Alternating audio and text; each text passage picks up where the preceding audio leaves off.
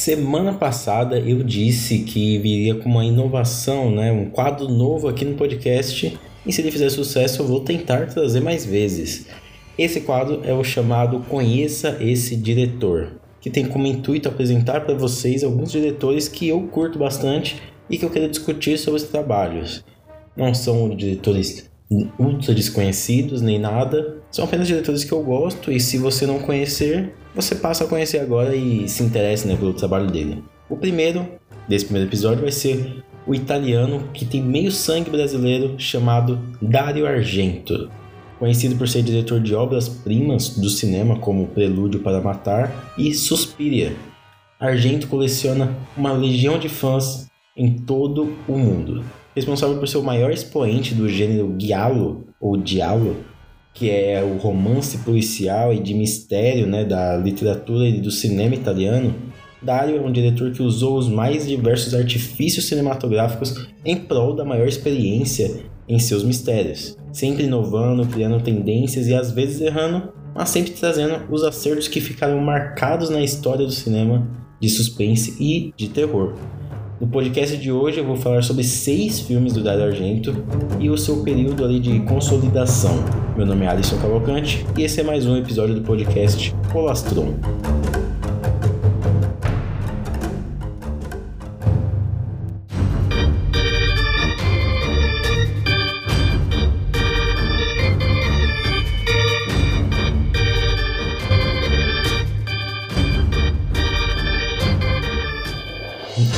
Argento é um diretor italiano, atualmente tem 79 anos. É filho de Salvatore Argento, que produziu inclusive os primeiros filmes dele, e Elda Luchardo, uma fotógrafa brasileira. Dario é pai de duas mulheres, Fiore Argento e Asia Argento. Essa segunda, inclusive, fez participações notáveis em alguns filmes, até protagonizou alguns filmes dele, e os dois são parceiros até hoje. Além disso, ela também ela é líder do movimento Me Too, que surgiu após as denúncias de assédio contra Harvey Weinstein, né? Nos anos 60, Dario iniciou sua carreira como roteirista, atingindo um reconhecimento gigante quando contribuiu com o roteiro de Era uma Vez no Oeste, de Sergio Leone. No entanto, Dario queria começar também a dirigir e em 1970 ele fez a sua estreia. Eu não vou fazer uma análise muito aprofundada dos filmes, apenas apontar o que eu gosto em cada um deles e o que eu gosto nas, na obra dele no geral, Logo de início, ele já agradou fortemente o público com o longa O Pássaro das Plumas de Cristal. Nesse filme, Dario já estabelece todo ali o seu estilo de guiá-lo, né? E já dá os primeiros indícios de suas marcas como diretor. Na trama, um americano que vive em Roma é testemunha de uma tentativa de assassinato. E aí ele decide fazer sua própria investigação quando percebe que o assassino quer ele. É intrigante como um, o Argento, né, um diretor que ousa transformar as trilhas sonoras em verdadeiros personagens. Mas aqui no seu primeiro filme não tem isso, não tem essa marca dele. Nesse primeiro filme, a trilha foi feita por Ennio Morricone, inclusive, e ela não foi tão marcante quanto nos trabalhos posteriores do Argento. No entanto, há uma canção ali no meio da, da que ela traz toda a atmosfera de mistério e de terror. E essa canção, se você parar para perceber, ela, ela tem bastante influência, inclusive as músicas de American Horror Story, né? É, vale a pena escutar. Os próximos dois filmes do Dario Argento, né, com, completariam a chamada trilogia animal, né, que eles começam com o Pássaro das Plumas de Cristal, depois vem o Gato de Nove Caudas e por último Quatro Moscas no Veludo Cinza. Esses três filmes foram lançados ali no intervalo de apenas dois anos. Depois, Argento trabalhou algumas séries de TV e finalmente em 1975 ele chega com uma das maiores obras que é considerada por muitos o melhor filme guialo né, da história, Prelúdio para Matar ou Profundo Rosso, né, no o título original. Nesse filme, Dario utiliza com maestria todas as técnicas que ficarão marcadas em sua história como cineasta, na trama, há um músico que presencia um assassinato e decide investigar com a ajuda de uma jornalista. No entanto, eles percebem que esse assassino, na verdade, está indo atrás deles. Essa é basicamente a, a trama de todos os filmes do, do Dario. Né? Tem um assassino, ele estabelece ali os heróis, tem um assassino que eles investigam, e no final tem uma reviravolta mostrando quem é o assassino. Esse filme tem muitos aspectos. Tem a trilha presente que se torna um personagem, cenas soltas que se resolvem no final, um bom mistério com pistas que nos convidam a investigar junto com os personagens, uma montagem estilosa, uma fotografia chamativa e criatividade enorme na hora de criar cenas de assassinatos. Tudo isso que marcou no, nos filmes do Argento estão presentes em Prelúdio para Matar. O roteiro né, tem algumas conveniências aqui e ali, mas nada que atrapalhe o resultado final. A montagem é bem interessante, né? Quando é, as cenas de perseguição e conflito, há vários closes em objetos e elementos da vida do, do set que serão importantes naquela sequência. E aí ele te situa primeiro e depois ele te surpreende com toda a criatividade né, e extremo talento dele. Prelúdio para Matar é aquele tipo de filme que é para você ver e rever, para cada vez pegar mais detalhes que fazem toda a diferença dentro da narrativa. Ele é muito bom mesmo.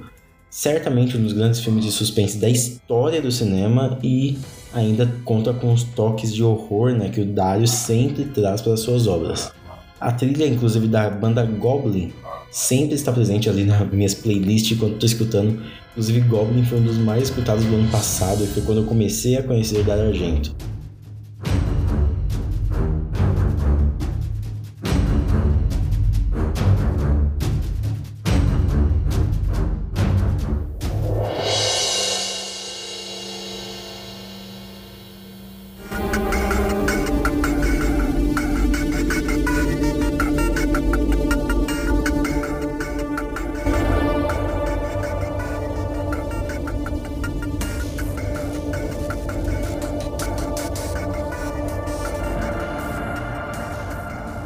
Mas aí chega 1977 e Dario Argento revela ao mundo sua obra de arte do horror, Suspiria.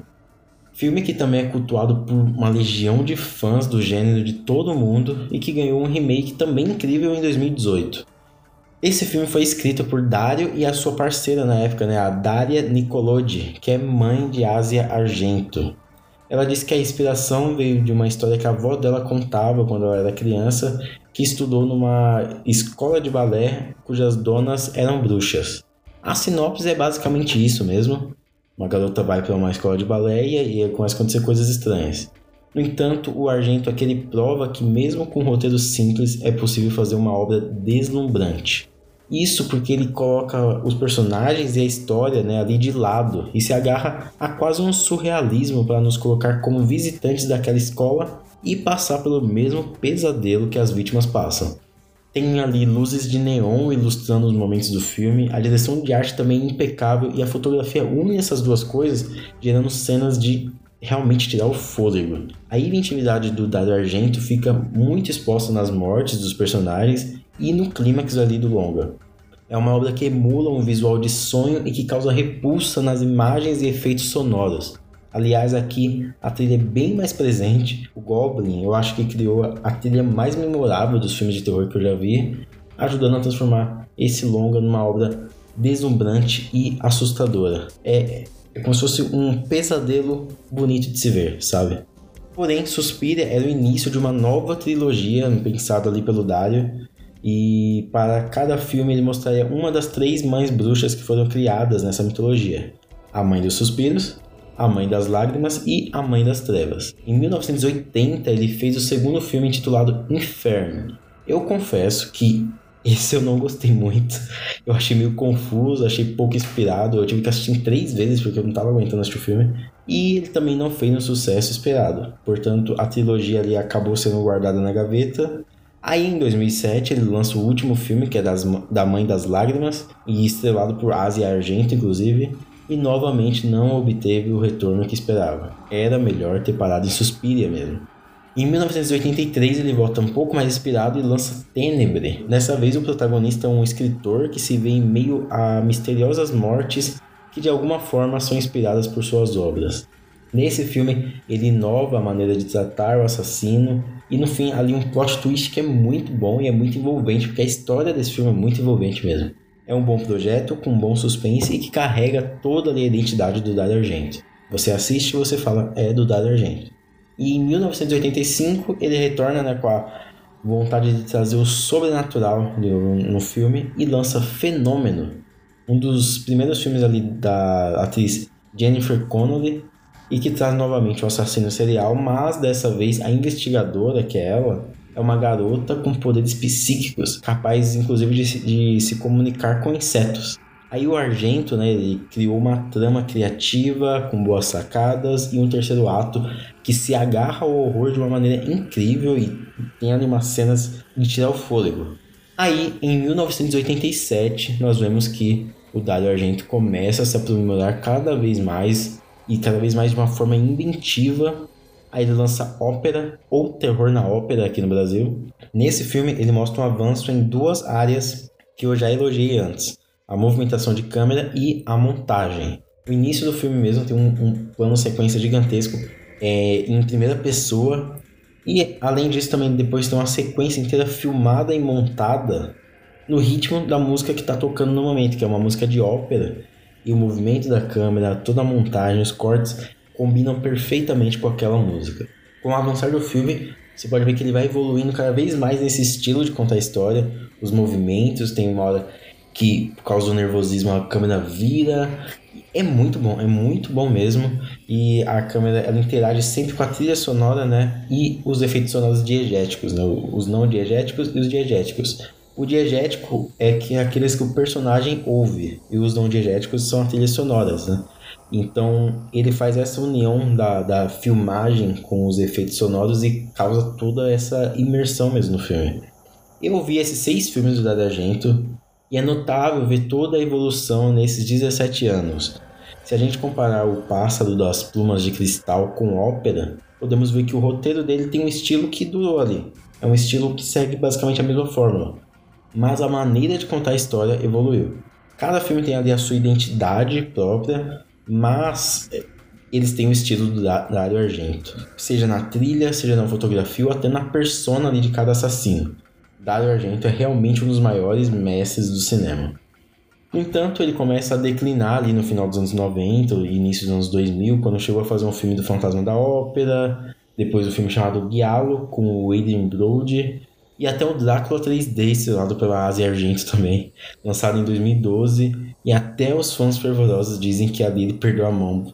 Há mais dois projetos aí vindouros né, nos próximos dois anos, que o Dario está trabalhando e aí eu, eu só quero torcer para que seja que lembre né, aqueles tempos dos anos 70 e 80 dele.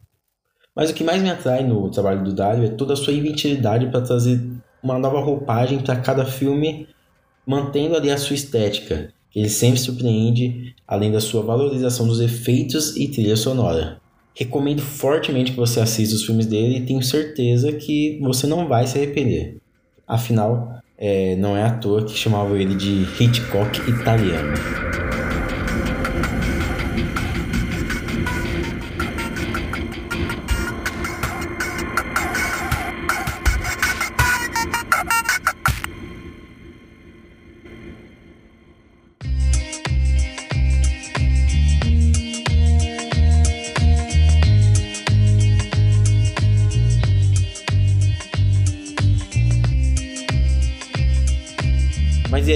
Curtiu esse quadro novo? Se você curtiu, avise lá nas minhas redes sociais. Se quiser mais episódios como esse, vai lá, comenta o que você achou e tudo mais.